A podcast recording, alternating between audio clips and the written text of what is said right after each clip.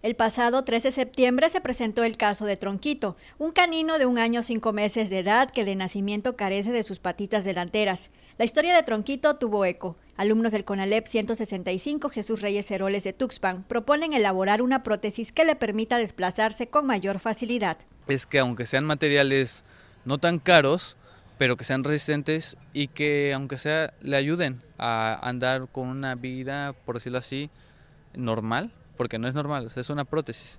Pero mínimo ya se va a sentir más con, con eso de no estarse lastimando su pechito como vimos anteriormente. Los propietarios de Tronquito a bordo de un taxi lo trasladaron al plantel donde les fueron tomadas sus medidas para comenzar con el diseño de la prótesis. Nos tardaríamos, por así decirlo, un mes más o menos en la creación, el diseño y un prototipo del modelo que estamos pensando hacer. Entonces serían unas ruedas un poco más costosas para que puedan sobrellevar el terreno que va a estar manejando el animalito.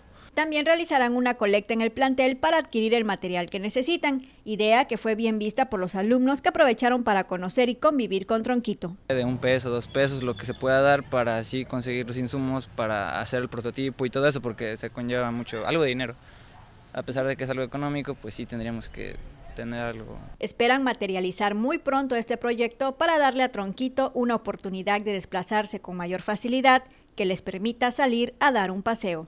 Adriana Calao, Mega Noticias.